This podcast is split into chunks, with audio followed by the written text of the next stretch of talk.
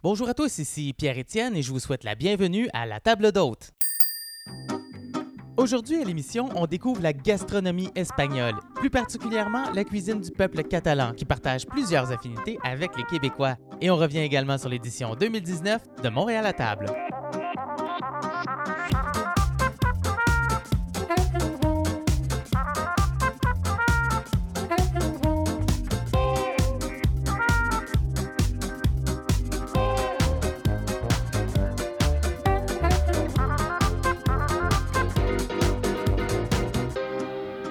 Et bienvenue à La Table d'Hôte, votre podcast culinaire sur le monde de la gastronomie et de l'alimentation au Québec.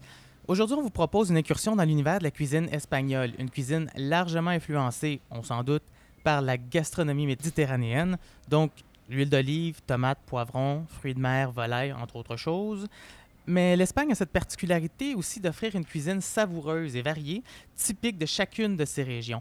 Qu'on pense à la paella de Valencia, de la gazpacho d'Andalousie ou de la fabada de la principauté d'Asturie. Je sais pas si je l'ai bien Assuré. prononcé. Voilà.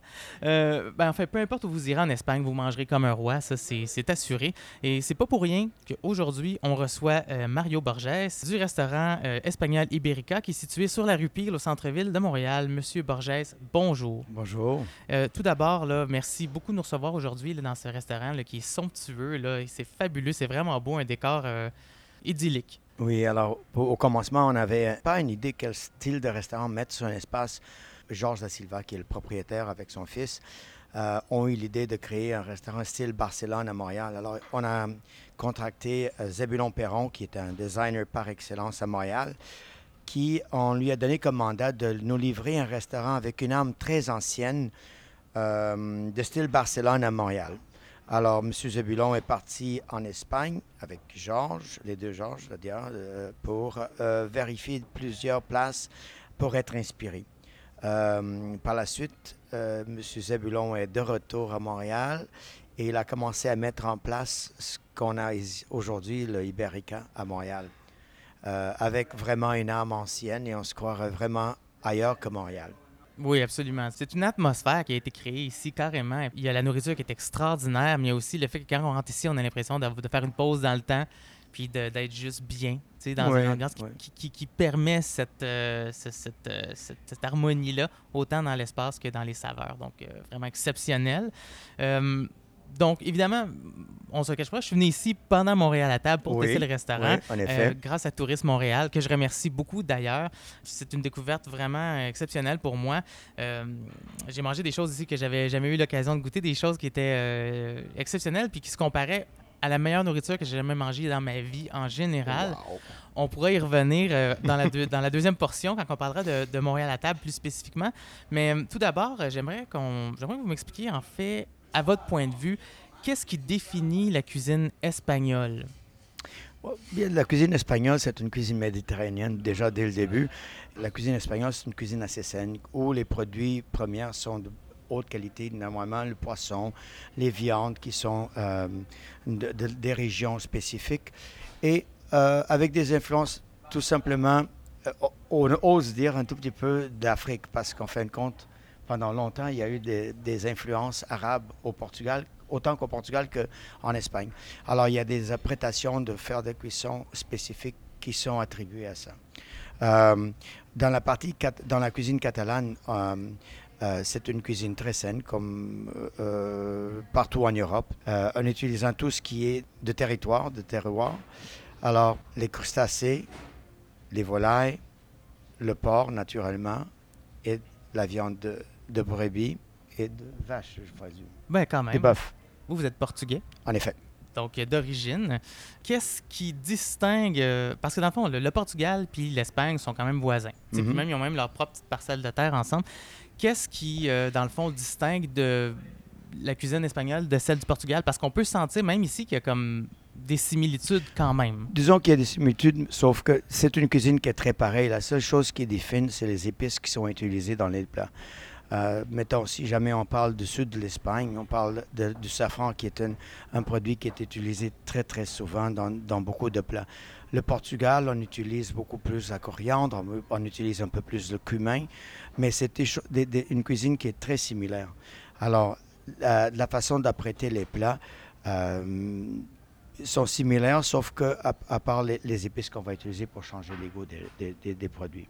Puis vous, vous étiez, euh, si je, me, je ne m'abuse, avant au Ferreira oui. c'est quand même, bon, mais si vous dites que c'est quand même, il y a des bonnes similitudes, mais qu'il y a des différences, euh, Oui. comment est-ce que le Iberica se distingue du Ferreira? Alors, si jamais il faudrait dire une différence entre les deux, mettons, si je vous donne un exemple comme une, euh, de, de, de plat, si je vous parle d'une paella versus une- un, un plat de riz aux fruits de mer, la base est pareille. La base, c'est les mêmes produits. Le riz est différent un tout petit peu, sauf que le- la prétation de- des plats sont tout à fait différents. Euh, euh, on va utiliser du curcuma, on va utiliser de, la poudre d'Inde qu'on utilise dans des plats portugais, on va utiliser euh, de la menthe, tandis qu'en Espagne, en Espagne, on va utiliser plutôt le safran, on va utiliser euh, des, épices autres que les Portugais. Et la prétation de, faire les plats, ça va être différent. Euh, disons, si jamais au Portugal, on parle d'une cataplana, qui est un, plat à base de poisson, en Espagne, on appelle ça une zarzuela, ça, c'est pas tellement di- différent parce que les produits sont pareils. Les produits sont, qui viennent de la mer sont juste les mêmes produits, sauf que on a des épices qui sont différents qu'on va attribuer à ces plats-là. Puis, bon, on parle ici évidemment d'un restaurant d'inspiration espagnole, mais qui a quand même, en fait, plus spécifiquement, une inspiration catalane. Mhm. Qu'est-ce que les Catalans font de, de particulier que le reste de l'Espagne ne fait pas? Disons, on est plutôt près de la mer. Des produits qui viennent de la mer beaucoup plus. Si jamais on va dans le, dans le milieu du- de l'Espagne, on va travailler plutôt des viandes. Alors, la- la- les produits ne sont pas les mêmes. On va travailler les viandes dans le- au milieu de- du pays, et tandis que sur la côte, on va utiliser des poissons ou des fruits de mer. La même chose quand on parle en Galice, en- en- au nord de- d'Espagne, c'est des, des mêmes produits, sauf qu'il y a une interprétation différente. C'est beaucoup plus chaleureux, la cuisine de- du sud de l'Espagne, ou disons la, la- la cuisine catalane, tandis que dans le nord, euh, ça va être des, des mêmes produits, mais ils vont être travaillés d'une façon différente. Donc, on peut dire que la cuisine carrément varie d'une région à l'autre. Tout à fait.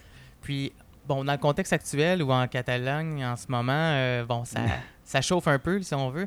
On sent que les Catalans se sentent un peu uniques euh, dans leur pays, un peu comme les Québécois au Canada, si on veut. Est-ce que, euh, à ce niveau-là, vous voyez euh, une certaine similitude, si on veut, entre, mettons, la- le peuple québécois et le peuple catalan? Euh, c'est une bonne question, c'est une question de politique.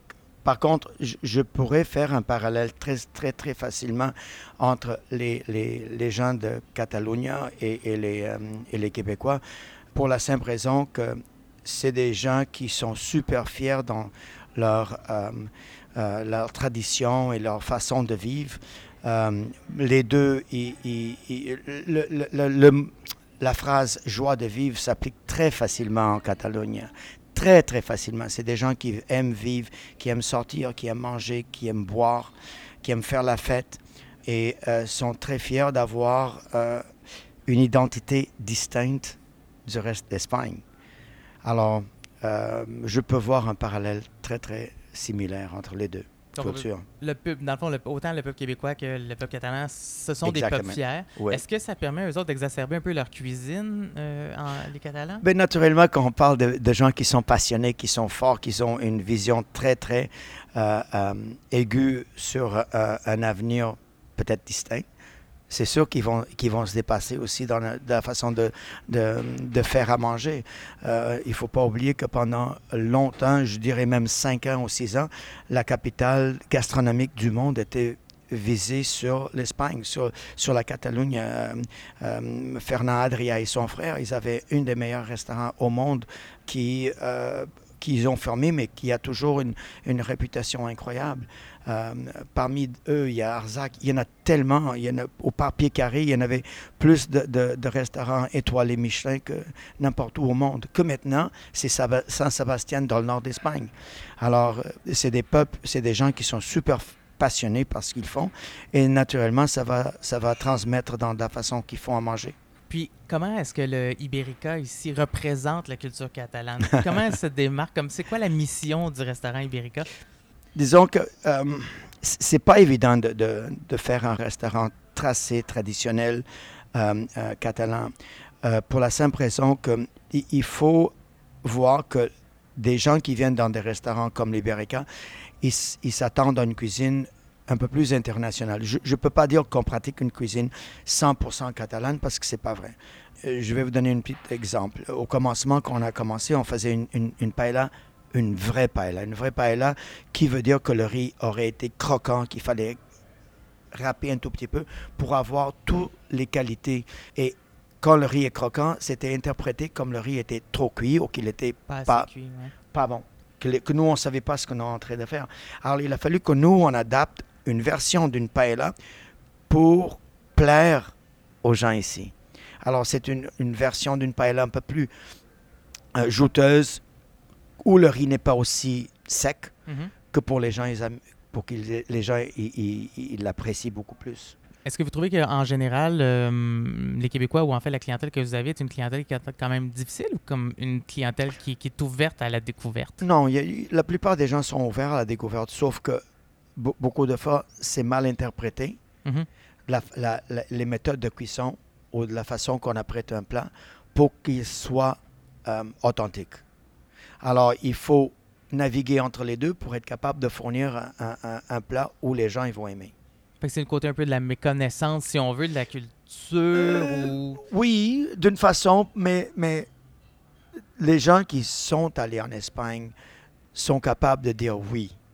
C'est ça. Mais ceux qui ont une interprétation parce qu'on voit sur YouTube ou ce qu'on voit sur les, les, les, les, euh, les- canaux euh, culinaires, c'est une interprétation et pas la façon que ça, aurait dû être fait. Ceci m'amène sur euh, la spécialité, en fait, si on veut, du, du Iberica, qui est celle qu'on n'a pas encore mentionnée. C'est presque sacrilège même pas de n'avoir encore parlé. Le jambon ibérique, qui Hmm. est, euh, mon Dieu, probablement un des meilleurs euh, jambons euh, séchés du monde. là.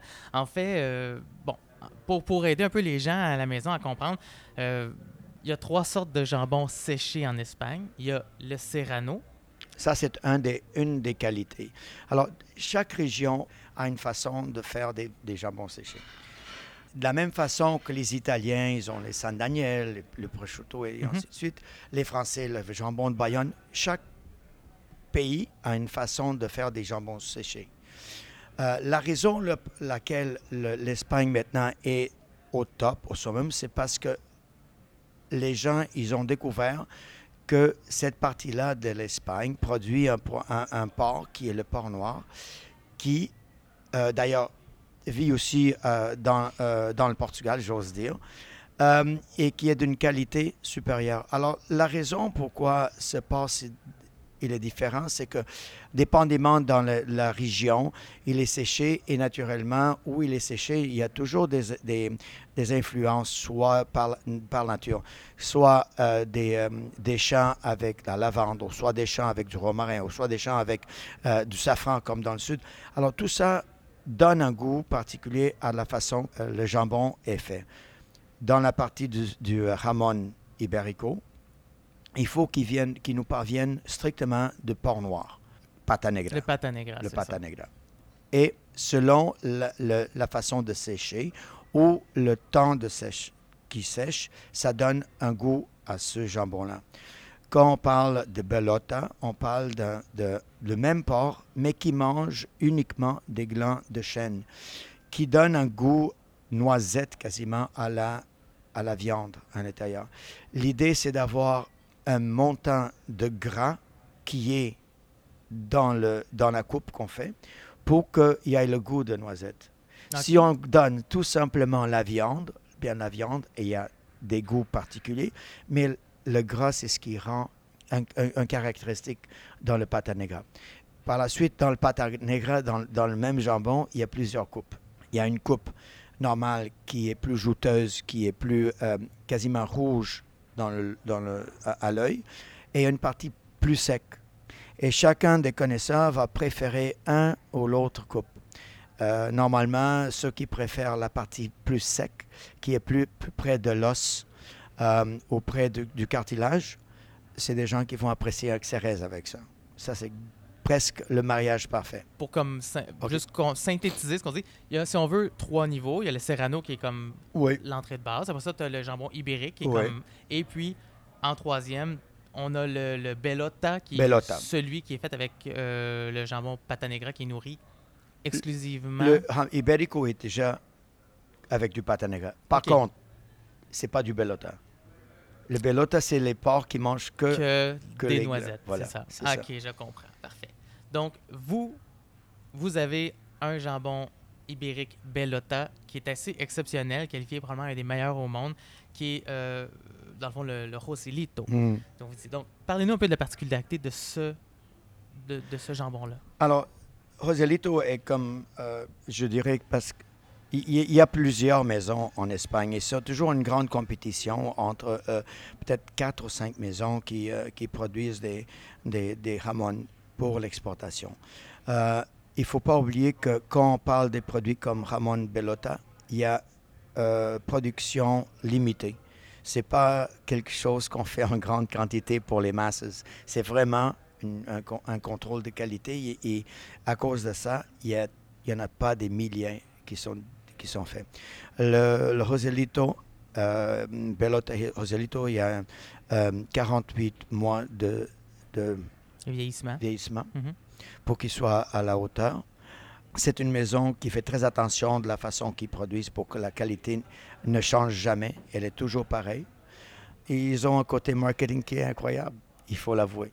Est-ce qu'ils ont un peu une certification, un peu une appellation contrôlée, qui est un peu comme le champagne, si on veut? Toutes les Ramon Iberico Belota ont une appellation contrôlée. Fait sont toutes faites dans la même région avec des Tous. règles, des livres, dans le fond, très clairs. Très, très clair. Puis qu'est-ce qui distinguerait, dans le fond, un jambon ibérique d'un prosciutto? euh, Un prosciutto. Ben, texture, goût, de la même façon que chaque pays a leur façon de préparer des choses. Pourquoi mon huile d'olive portugaise serait moins qu'une une huile d'olive espagnole ou italienne? C'est de la façon qu'ils le font. C'est la façon qu'ils qu'ils le font sécher. C'est aussi l'environnement où il est séché qui compte pour beaucoup.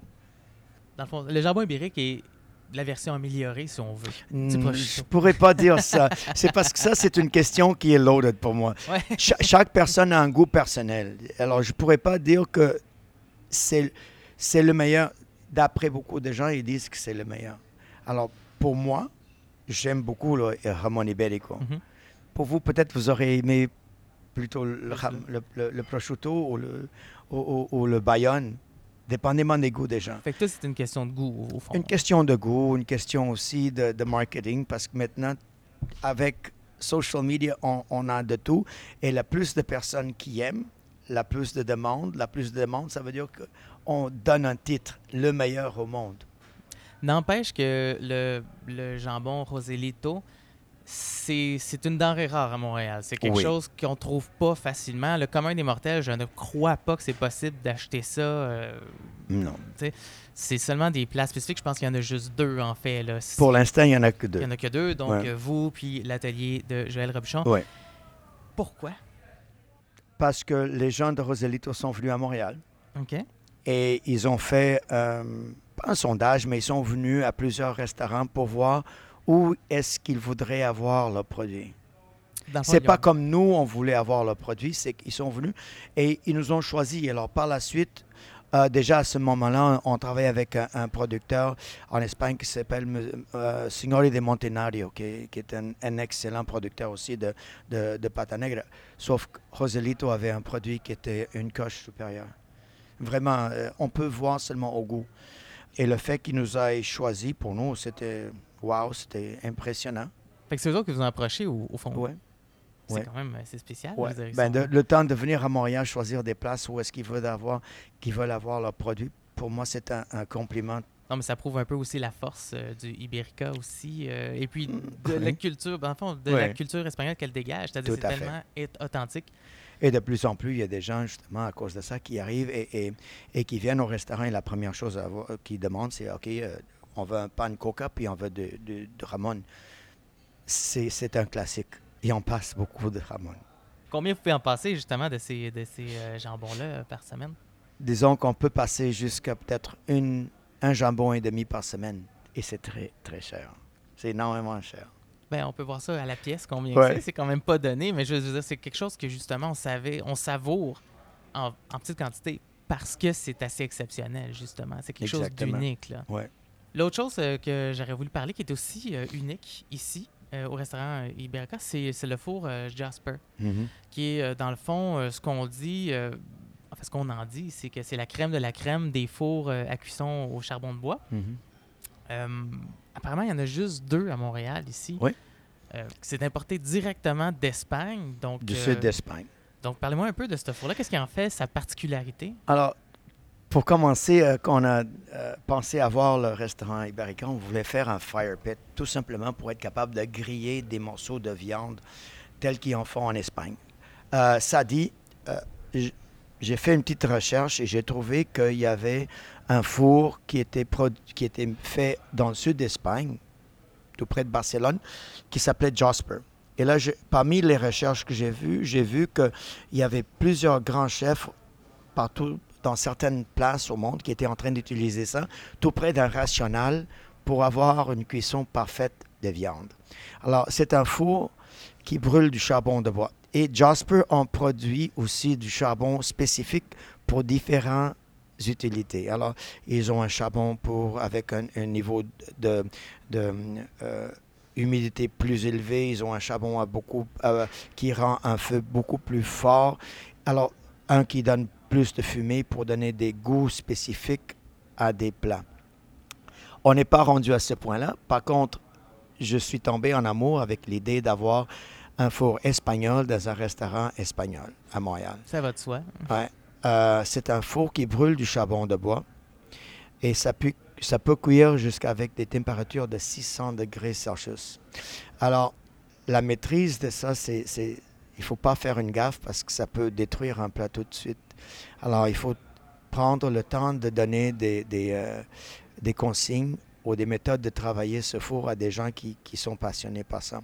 Euh, point que quand on a décidé de l'acheter, on a envoyé notre chef dans le temps pour aller faire un cours en Espagne, comment travailler avec. Et par la suite, on, fait, on a fait l'investissement qui était pas mal cher, entre 20 et 30 000 dollars Quand même, pour un four. pour un four, Un four à bois. pour un four à bois.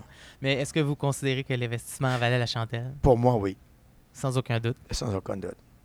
Ben, moi, je peux, je peux vous dire qu'avec ce, que- Ouais. ce que j'ai pu goûter ici, c'est Mm. effectivement assez exceptionnel ce qui sort de C'est ce parce que ça donne un goût, ça donne un goût. C'est pas comme une grille. Une grille, tout est, tout est ouvert, alors tout se perd. Mais dans un four comme ça, la fumée qui reste dans le four, ça donne un goût. Alors ça donne un goût au poisson, ça donne un goût aux légumes, ça donne un goût à la pieuvre, ça donne un goût à la viande. N'importe ce qu'on grille là-dedans. Puis c'est ça, vous faites pas juste de la viande, vous faites des, et Tout. des poissons, vous faites aussi des légumes. J'avais Mhm. goûté les asperges aussi Mhm. qui avaient été fumées là-dedans. là. Oui, ou un, un chou-fleur. La dernière chose qu'on est en train de faire, c'est euh, griller un chou-fleur dans le, dans le Jasper avec une crème de chou-fleur, avec des pommes granates et un sirop d'érable à la pomme granate. Alors, Ah, J'en salive déjà. Mario Borges, merci euh, pour cette première portion. On se revoit dans la deuxième partie. On fait une courte pause et puis on revient tout de suite après. Restez là. Vous aimez la table d'hôte? Abonnez-vous via Spotify, iTunes Balado et Google Play pour recevoir automatiquement nos tout derniers épisodes en priorité. Et pour vivre pleinement l'expérience de la table d'hôte, suivez-nous via notre page Facebook et bien sûr, on adore vous lire, alors laissez-y vos commentaires. Aidez-nous à faire rayonner l'industrie de la gastronomie au Québec. Notre balado, dans le fond, c'est comme un bon vin. Il se savoure tellement mieux quand on le partage avec notre famille et nos amis.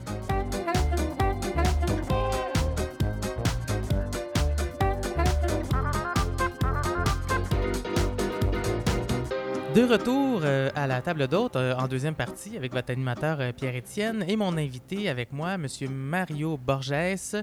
On est toujours au Iberica, ça n'a pas changé, le restaurant que j'ai eu l'occasion de découvrir durant Montréal à table qui a eu lieu dernièrement du 1er au 13 novembre. Une gastronomie qui est fumée, qui est savoureuse, d'une fraîcheur unique, j'en témoigne. Bref, j'ai été vraiment agréablement surpris des découvertes que j'ai faites ici. Euh, je vous invite d'ailleurs, euh, vous à la maison, à aller lire l'article que j'ai fait euh, sur mon expérience de Montréal à table au Iberica. Vous allez avoir les détails de tous les plats que j'ai goûtés et puis mon appréciation qui bon, est extrêmement positive. On va revenir un peu sur l'événement Montréal à table. Il y a 150 restaurateurs qui participent à Montréal à table, mais il y a plus de 5000, voire 6000 établissements euh, de restauration à Montréal.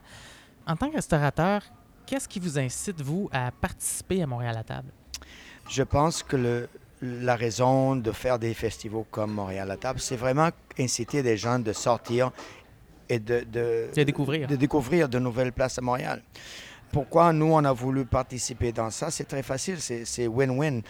Euh, c'est vrai qu'on va pas pratiquer les, les, prix normaux dans notre menu, mais ça va nous donner l'opportunité de faire découvrir le restaurant à des gens qui vont être là en, en volume. Et euh, euh, le but de, de, du festival, c'est que les gens ils puissent essayer le plus de restaurants possible. Absolument. Puis on comprend aussi évidemment que de servir une table d'hôte de Montréal à table, souvent les restaurateurs font pas énormément de profit avec ça. C'est vraiment un outil promotionnel. Oui. Disons qu'il y, a plusieurs façons de, voir ça. Soit on fait vraiment beaucoup de volume et on essaie de faire un tout petit peu de chiffre d'affaires dans le tout parce que les coûts des produits dans certains restaurants comme le nôtre sont pas mal élevés. Alors nous, de, la façon qu'on voit ça, c'est d'essayer de faire un côté marketing sans aller sur de social media ou des, compagnies de marketing. Alors si Montréal à table fait cette partie-là pour nous, euh, nous, ce qu'on a décidé de faire, c'est de, faire un showcasing de certains produits, de faire pas autant de profit, mais que les gens ils se rendent compte que waouh, c'était vraiment une excellente expérience et je j'aimerais revenir à, ce restaurant plus tard si je, je, peux me permettre de nommer, mettons, un exemple de ça, euh, ça serait, mettons, la paella qu'on a fait. On a fait une, une paella avec pétoncle, avec palourde, avec crevettes, poisson, calmar ou des sèches, excusez-moi, comme un des plats principaux. Alors, si on prend le food cost, un plat principal comme ça, c'est cher.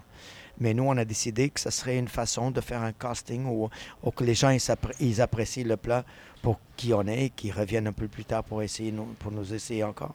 Puis cette année, euh, est-ce que vous qualifieriez l'événement d'un succès pour votre euh, établissement? Oui, je pense que même l'année passée, euh, c'était un succès. À toutes les années, parce que le, le, le, le chatter de après est toujours positif. Euh, c'est vrai qu'il y a toujours des commentaires. Il y a toujours des commentaires des gens qui peuvent avoir une, quelque chose qu'ils n'ont qui ont pas aimé. Mais dans la grande part, on a eu un excellent, excellent festival. Est-ce que vous diriez que Montréal a, a, contribué à augmenter l'achalandage dans votre restaurant durant du 1er au 13 novembre? Oui. Oui, parce qu'on est sur une partie qui est juste avant Noël et les gens ne veulent pas sortir, ils ne veulent pas dépenser. Mais le fait d'avoir un prix plus abordable et d'être capable d'aller essayer des nouveautés, ça leur rend de sortir de la maison. Et tous les restaurants qui ont fait Montréal à table ont, ont eu un succès. Moi, je suis convaincu de ça. Avec tous les collègues que j'ai dans la restauration, ils m'ont tous dit que c'était un, un, bon turnout. Tout le monde a vraiment aimé. Puis c'est ce qui fait que, dans le fond, à chaque année, vous revenez d'année en fait. année. Tout à fait. Puis moi, euh, effectivement, je risque d'être d'un de ceux qui va revenir euh, l'essayer euh, assurément, assurément, pour regoûter du moins euh, au Secreto Iberico, qui était un de vos plats d'ailleurs, ouais, signature, on peut dire, ouais. qui est un des, faux, un, un, des plats qui était fait dans le four Jasper. Oui. Moi, je peux parler pour moi, j'avais l'impression, en goûtant ce morceau de, de, de porc-là, en goûtant cette pièce de viande-là, j'avais en tête le le bœuf, en fait, wow. la fois où j'avais goûté du bœuf wagyu, euh, mais du bœuf wagyu du Japon, là. celui qui, qui, est persillé, celui qui, qui est tendre, qui se coupe au couteau, même qui se coupe à la fourchette, c'était extraordinaire, euh, ce, ce, ce, morceau de viande-là. Ce morceau-là, le Secreto Iberico, mm -hmm. euh, on en parlait pendant la pause tout à l'heure, c'est une petite portion du, du, du, du, porc, dans le fond. Là. Oui, alors c'est une, une, coupe qui vient de la partie supérieure de la pâte en avant du porc. Euh, à côté, il y a une autre coupe qui s'appelle Pluma. Et à côté de lui, c'est le secreto. Secreto, c'est un morceau de viande qui est entremis avec beaucoup de gras. Alors, c'est viande gras, viande gras. Beaucoup comme une, une on dirait une, une, euh, un flan de porc, mais pas autant de gras. Alors, c'est toujours le même porc qui est le pata negra, qui mange le gland, mm -hmm. les glands. Euh, et ça rend que la, que la, la viande est très jouteuse, c'est euh, beurré. Et quand on la fait griller, il faut qu'elle soit grillée à une température très élevée. Et par la suite, on la diminue dans la, dans la température. Et c'est vraiment très, très vite. On la grille, on le sort, on le coupe très finement coupé et on le met sur une assiette. That's it, fleur de sel. Et c'est tout ce qu'on fait. Parce que dans le fond, c'est juste de le saisir rapidement. mais C'est tout. Encore là, ça doit être difficile dans le four Jasper qu'on parlait tout à l'heure, qui monte à 600 degrés. Et il faut qu'il soit très chaud. D'où l'importance d'avoir des gens qui maîtrisent très, très bien oui. cette technique-là, ce four-là. Sinon, ça devient sec, ça devient coriace et c'est pas mangeable. Puis au prix que ce morceau-là coûte. euh, Oui, on ne peut pas faire des erreurs. on veut pas se permettre Non, ça, non. non. Et surtout pas pendant Montréal à table. Oh non, non. Non. C'est pas le bon moment pour faire ça. Euh, un des mandats donnés par l'événement de Montréal à table, c'est de mettre en valeur les produits locaux, euh, les produits du Québec, dans le fond, dans les plats servis par les restaurateurs euh, bon, participants. Le Iberica est un restaurant espagnol. Euh, Est-ce que c'était un défi de mixer les produits locaux avec la cuisine espagnole? Je, je ne vois pas ça comme un défi, je vois ça comme une, euh, une façon de, de lancer ou d'être euh, présent dans, où on est. Alors oui, c'est un restaurant catalan, un restaurant de style Barcelone à Montréal. Par contre, je ne pourrais pas aller chercher des champignons en Espagne. Hmm. Alors, je ne pourrais pas aller chercher des légumes en Espagne. Alors, pourquoi pas mettre en évidence des produits locaux? Entre ça, on parle maintenant à M. Lirod qui nous fournit tous les champignons qu'on peut utiliser dans, dans certains plats qu'on a au restaurant. On parle euh, des fermes comme euh, Mas et Fils euh, jardinier. Euh, on parle comme euh, un producteur ou disons une ferme dans, près de Québec qui s'appelle, la boucherie des Matimi qui nous produit la viande qu'on utilise ici, le faux filet entre autres, comme un, tomahawk de porc de temps en temps. Euh, alors, je pense qu'on doit promouvoir aussi les produits du Québec parce qu'on est au Québec. Ça ne veut pas dire que qu'on peut pas les traiter, on les traite tout simplement d'une façon espagnole ou d'une façon qu'on qu'on veut, qui ressemble plus à ce qu'il y a en- en Espagne. C'est un excellent produit. Est-ce que vous diriez qu'il y a des produits québécois qui aident à rehausser ou apportent une saveur particulière à des plats espagnols, Oui. un bénéfice? Oui. Si je vous fais griller un morceau de, de tomahawk de porc grillé au Jasper, vous allez tomber en amour. Wow, c'est pas... Et c'est pas un produit qu'ils ont en Espagne. Un tomahawk, c'est plutôt américanisé, mais, mais euh, je suis sûr qu'ils pourraient l'avoir en Espagne, mais que je sache, il n'y a personne qui l'a. C'est vraiment Mais c'est pas quelque chose qu'on a toujours au menu. C'est quelque chose de temps en temps qu'on fait venir. Mais dans le fond, c'est une particularité, si on veut, du Iberica, de dire euh, ben, on va utiliser ce qu'on produit ici, au Mhm. Québec, Ouais. mais on va l'apprêter à la façon espagnole, à la Voilà. façon catalane. Voilà.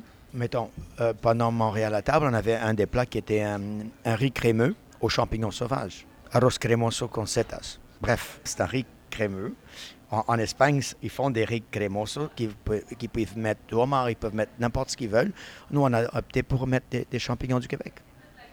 Est-ce que ça apporte, à, à votre avis, euh, quelque chose de différent en termes de goût? Est-ce que ça change le, le goût de la recette? Sûrement, il va changer, ça peut changer le, le goût, surtout quand c'est des produits locaux. Ils sont un- un- un- une pleurote québécoise ne va pas peut-être avoir le même goût en Espagne. Aussi, la technique qu'on va faire la cuisson, ça peut tout affecter. Mario, vous, tenez un restaurant qui est au centre-ville de Montréal. Centre-ville de Montréal veut dire, euh, oui, abondance peut-être de clients, ne serait-ce que dans la saison des festivals ou par les événements. D'ailleurs, ce soir, il y a Céline Dion qui est en ville. Mhm. Vous allez avoir une pas pire soirée. Mais ça veut dire aussi que, bon, il y a le prix des établissements, le prix des locaux est quand même assez dispendieux pour les restaurateurs. Euh, vous vendez euh, quand même une, une qualité de produit qui est assez exceptionnelle, qui a un coût euh, quand même assez faramineux. On sait aussi, on en a écouté dans, nos autres épisodes, on a parlé à d'autres restaurateurs aussi qui nous parlaient un peu de la difficulté dans le monde de l'alimentation ou de la restauration. En ce moment, c'est pas toujours facile. Les marges bénéficiaires sont pas exceptionnelles. Comment on fait pour être capable d'opérer au centre-ville de Montréal? C'est quoi les, techniques, les atouts qu'un restaurateur doit avoir pour survivre dans le centre-ville de Montréal? Alors, euh, auparavant, des restaurateurs avaient une façon de faire un profit un peu plus élevé. Euh, disons que en prenant en considération des, des fixed costs, des, des coûts fixes, euh, loyer, euh, employés, tout s'élève. Et quand on est au centre-ville, alors ça, ça s'élève à une façon euh, un, peu dangereuse que d'autres places. La rue Peel, c'est une, une rue où, on est où c'est connu que les loyers sont extrêmement chers. Si on calcule qu'on a à peine 90 places assises, pour faire un profit là-dedans, il faut vraiment, vraiment faire attention. Alors, des restaurateurs qui s'installent sur, la, sur les rues comme la rue Peel, c'est des gens qui sont premièrement passionnés et qui sont prêts à prendre un- un- un- une marge de profit moins pour soutenir une place comme ça. C'est pour, aussi pour faire un, statement. Parce qu'on ne peut pas venir sur la rue Peel si on n'est pas prêt pour travailler sur la rue Peel. Hmm. Euh, la concurrence est très féroce. Sauf que personnellement, je ne vois pas comme une concurrence, je vois ça comme euh, good business promotes good business. Alors, euh, si on apporte un produit qui est différent, si on apporte un produit où euh, qui les détails sont, sont présents, où on va faire une petite différence, ben, il va y avoir des gens qui vont venir sur, sur le lieu. Quand il y a plus de gens qui viennent sur le lieu, tout le monde en mange un peu plus. Est-ce que vous diriez aussi que le fait d'être sur la rue Pile aussi, ça apporte une certaine affluence aussi des gens qui oui et non, oui.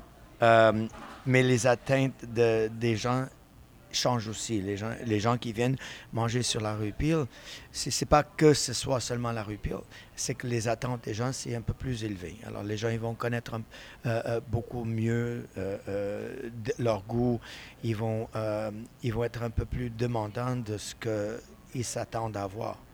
Alors c'est à nous d'être capables de fournir un, service, un produit et une atmosphère adéquate pour qu'ils reviennent.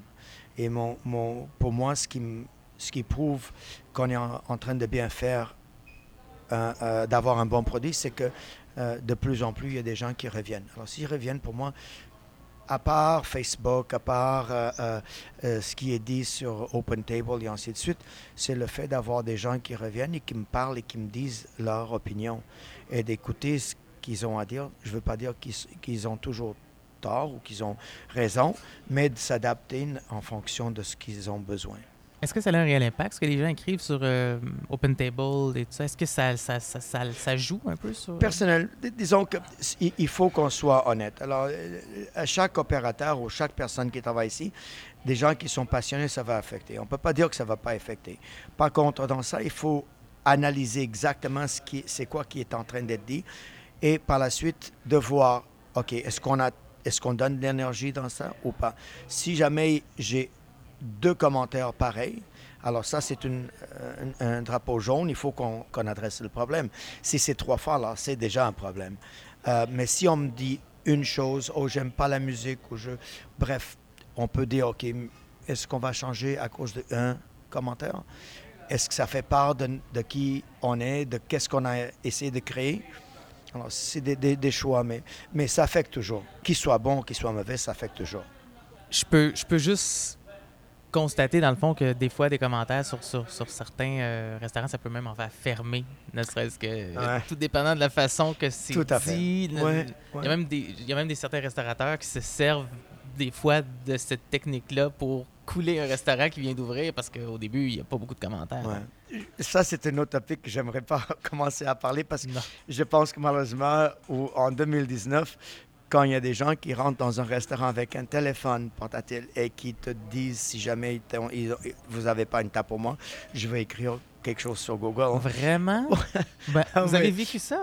Oh mon Dieu! Non, anyway, c'est des choses qui arrivent. Mais, mais c'est la vie de, de restauration. Alors, on a un choix de faire. Soit on est fixe dans ce qu'on est en train de faire, on, on, essaie de plaire aux gens, on est, on est là pour servir des gens et pas pour faire de, des histoires de soap opera pendant qu'on parle, euh, je, sens l'odeur. On est au deuxième étage en ce moment et je sens l'odeur du faux Jasper. C'est tellement savoureux. J'aurais tellement envie de manger là, juste maintenant. Juste par l'odeur, c'est vraiment euh, c'est sublime comme odeur. Là. Ça rappelle toute dans le fond, la belle expérience que j'ai vécue ici.